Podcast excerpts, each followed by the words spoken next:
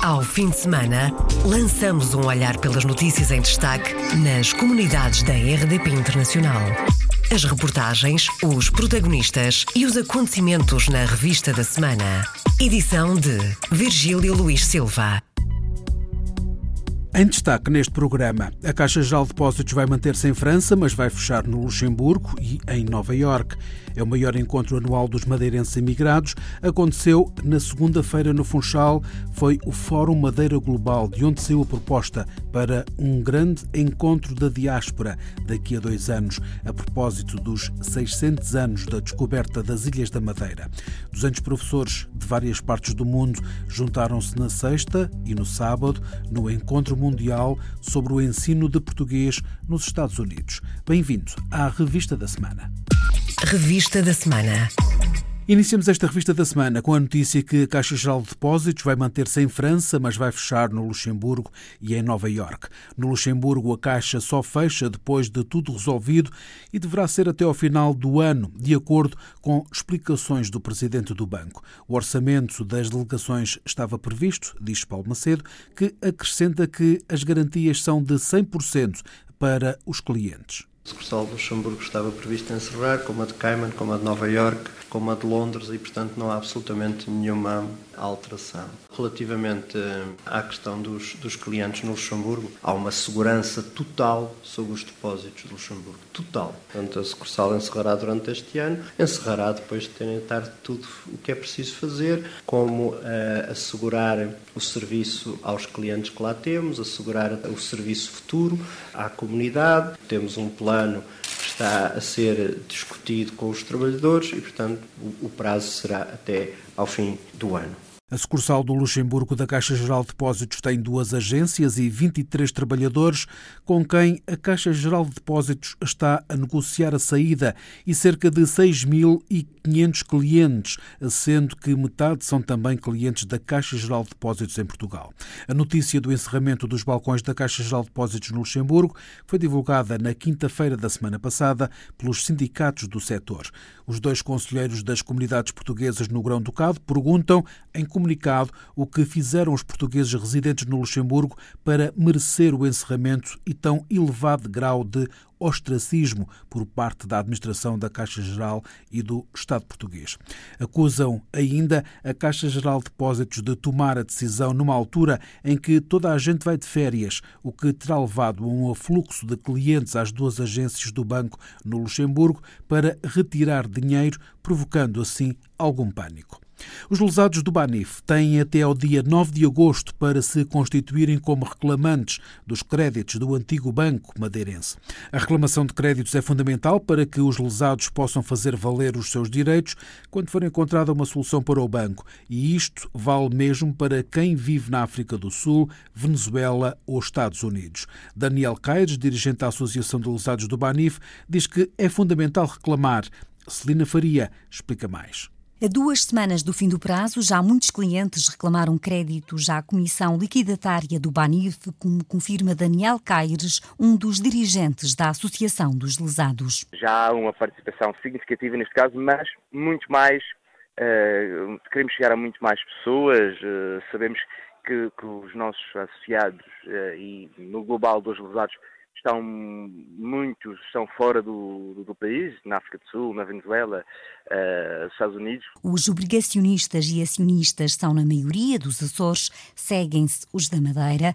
A Batalha dos Lesados começou há quase três anos, mas Daniel Caires revela que houve pessoas que nunca apresentaram qualquer queixa. Não sei se foi por falta de esperança ou por, foi por falta de conhecimento, ainda, ainda esta semana eh, chegou-nos dois casos, nem sequer foi só um, foram dois casos de pessoas que eh, pensavam que o seu produto eh, estava garantido, portanto vinham lá que foi um produto que foi comprado em 2008, portanto que aquele ia até 2018 e que estava garantido, portanto que não eram usados e depois chegaram à data de receber e não receberam. A reclamação de créditos do Banif decorre até ao dia 9 de agosto e quem não o fizer fica prejudicado, como realça Daniel Caires se as pessoas não colocarem as coisas dentro desta panela, se nós não juntarmos os ingredientes necessários, as pessoas não irão ter uh, as mesmas uh, características e recebimento de outros.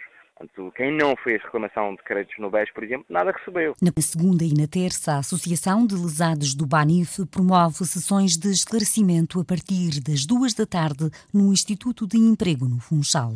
Na semana passada foram feitas sessões de esclarecimento no Funchal para os credores do antigo Banif. Já chegaram à Madeira cerca de 4.500 imigrantes da Venezuela desde o início da crise venezuelana em 2016. Os números são do Governo Regional.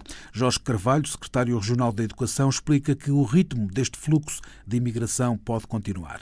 Podemos estar a falar do número à volta dos 4.500 indivíduos. Estamos conscientes que este fluxo pode continuar, pelo menos continuar, com este ritmo e, acima de tudo, enquanto não se vos lembrarem, portanto, uh, melhorias do ponto de vista essencialmente económico ou social, portanto, no país de origem. Jorge Carvalho tutela o Centro de Comunidades Madeirenses e Migrações. As grandes dificuldades para quem chega da Venezuela à Madeira são ao nível da aprendizagem da língua portuguesa e as equivalências dos estudos. No caso da educação, particularmente naquilo que é eh, a obtenção de equivalências ou a nível do ensino superior ou para ingresso no ensino superior. Por outro lado, também ao nível do emprego, particularmente o emprego qualificado e aqui com a dificuldade também da, do reconhecimento das, uh, das habilitações. Há outras dificuldades, como por exemplo o caso de familiares que, não sendo de origem portuguesa, tendo outra nacionalidade, portanto, mas, grosso modo, as maiores dificuldades sentam-se na educação e no emprego. Atualmente, 2.300 imigrantes regressados da Venezuela estão inscritos no Serviço Regional de Saúde e 2.000 no Instituto de Emprego, ao passo que 670 crianças e jovens frequentam as escolas da região.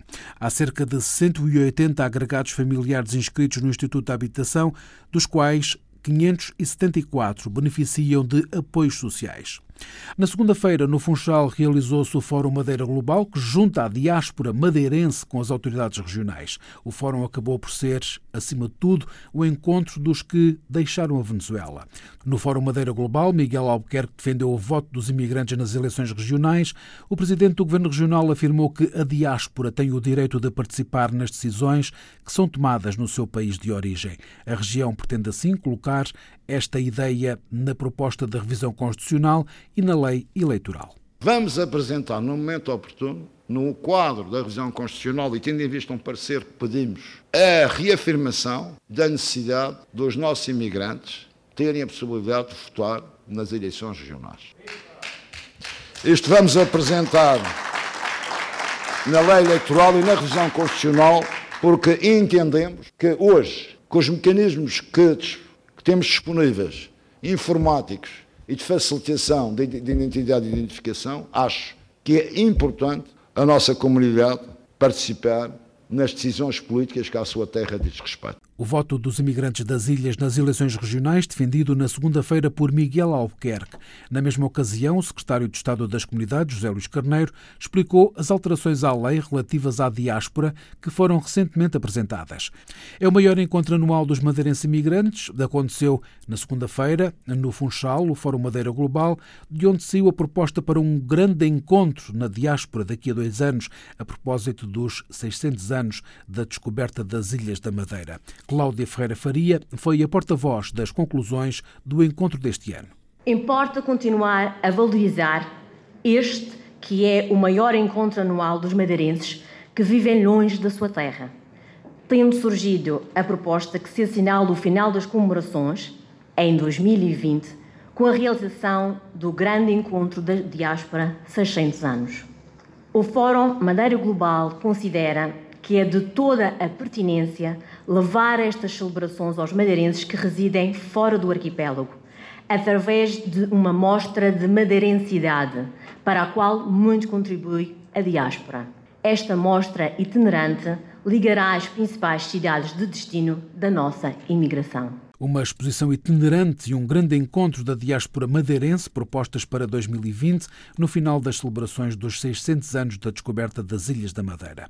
Os imigrantes que estiveram reunidos no Funchal decidiram fazer um apelo à participação cívica e política dos madeirenses nos países de acolhimento.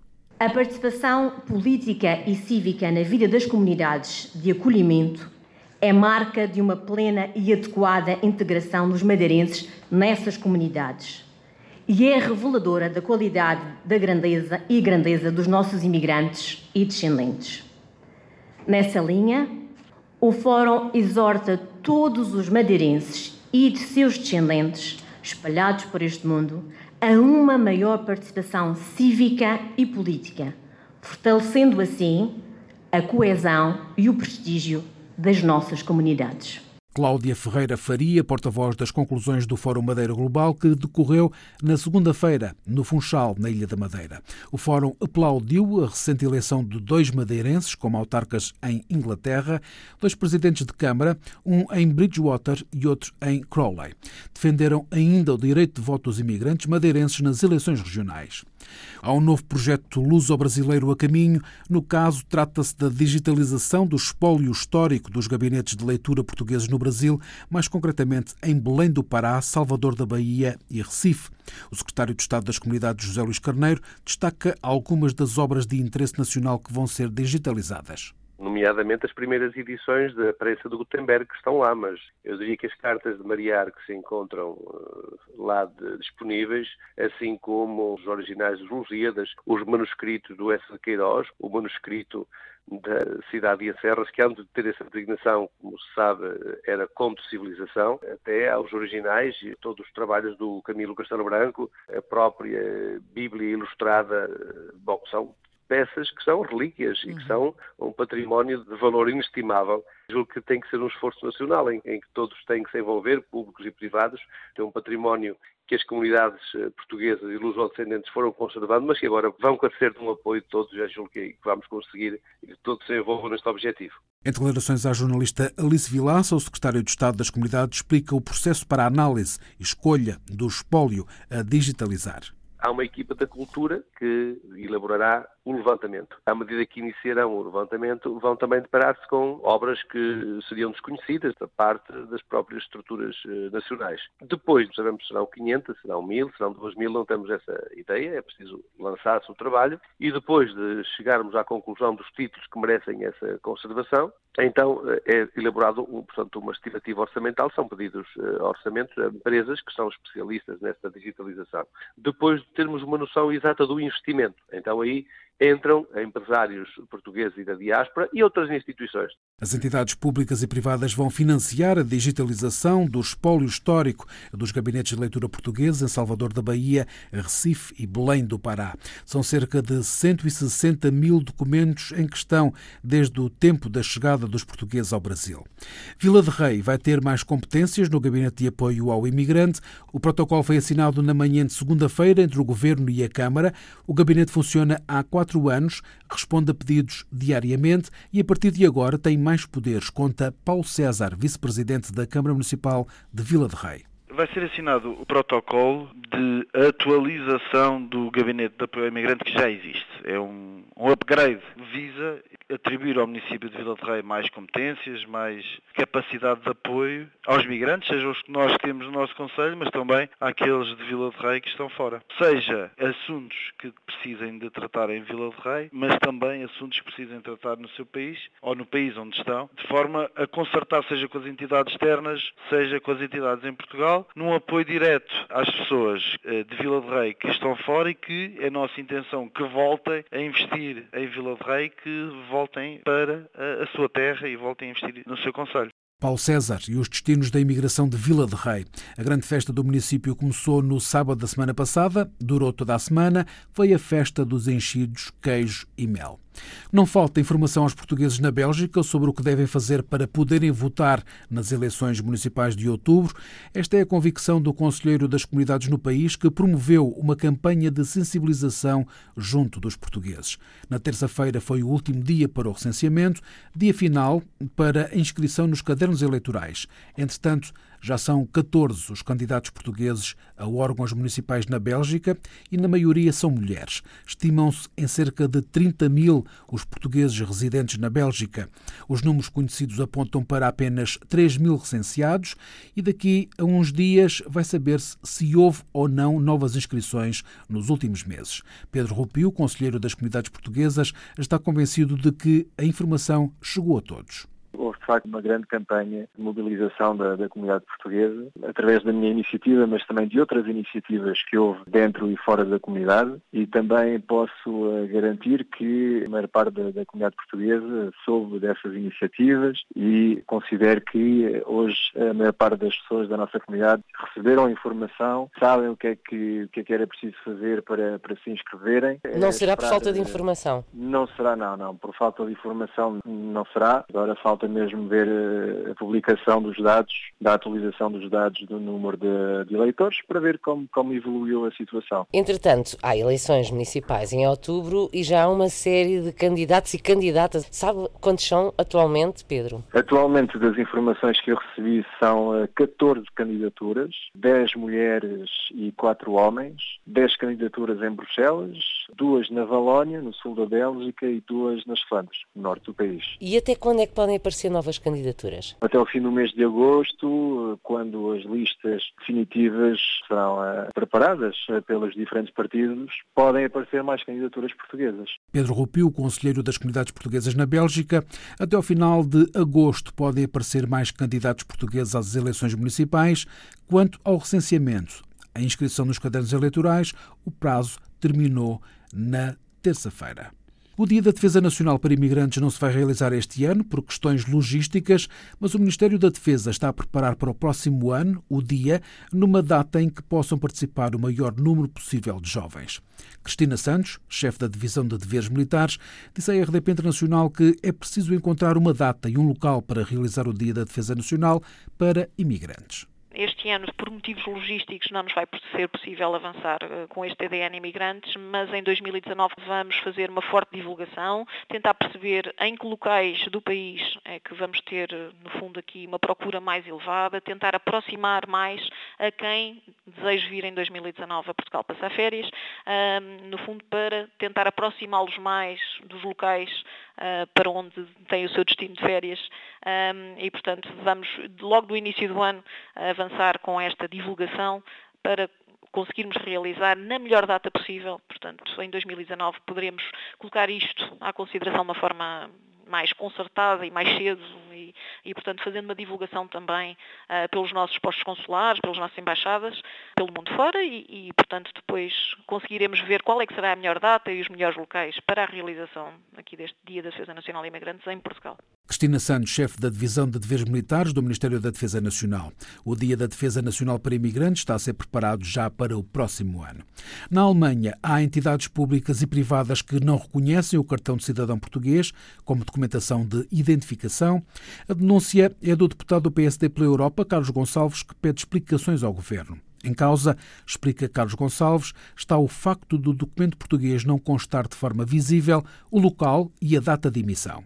Há vários meses esta parte tenho tido várias queixas provenientes da comunidade portuguesa residente na Alemanha, que algumas entidades, algumas públicas, outras privadas, designadamente os Correios, algumas instituições bancárias, não estavam a reconhecer o cartão de cidadão como um documento de identificação pelo facto de não ser visível nesse cartão a data e o local de emissão. Este é um problema que tem vários meses, tem criado enormes constrangimentos à nossa comunidade, que tem tido muitas vezes a necessidade de ir ao Consulado de Portugal fazer um passaporte ou pedir uma declaração um certificado, por vezes esse próprio certificado não é aceito, portanto o passaporte tem sido a melhor solução. Mas isto meio implica custos, implica muitas vezes perca de dias de trabalho e não é normal que um documento que em princípio é aceito pelas autoridades germânicas, depois no tratamento de questões administrativas e da nossa vida do dia a dia, depois haja instituições, sejam elas públicas ou privadas, que não o aceitem. A situação não é nova, mas perante a falta de respostas, Carlos Gonçalves decidiu avançar com uma pergunta ao Ministério dos Negócios Estrangeiros. Eu tive a oportunidade já de falar com alguns responsáveis diplomáticos portugueses na Alemanha sobre este assunto. Já o tratei a outros níveis como não houve qualquer tipo de resposta, nem para mim, nem para o Conselho das Comunidades Portuguesas, a última hipótese que tinha era avançar com uma pergunta ao Governo para que esclareça, desde logo, se tem conhecimento desta situação e se está a fazer algo para superar esta situação através de contacto, certamente, com as autoridades alemãs.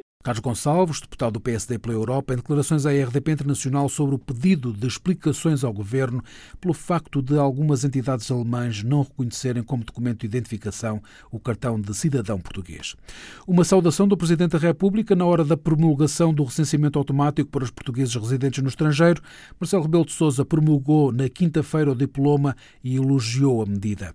O Presidente da República saudou o recenseamento oficioso e automático de todos os cidadãos portugueses independentemente do local de residência, cobrindo o nosso território espiritual mais vasto do que o mero território físico. A nota foi divulgada no sítio da Presidência da República. Numa outra nota, Marcelo Rebelo de Sousa sublinha a importância do alargamento da possibilidade de voto antecipado, de forma a permitir o maior exercício deste direito pelos cidadãos, promulgando o decreto da Assembleia da República que permitiu estas alterações. 200 professores de várias partes do mundo juntaram-se na sexta e no sábado no encontro Encontro Mundial sobre o Ensino de Português nos Estados Unidos. Foi um encontro para os professores de português como língua estrangeira e uma iniciativa da Organização Americana de Professores de Português que decorreu na Universidade de Pittsburgh, nos Estados Unidos.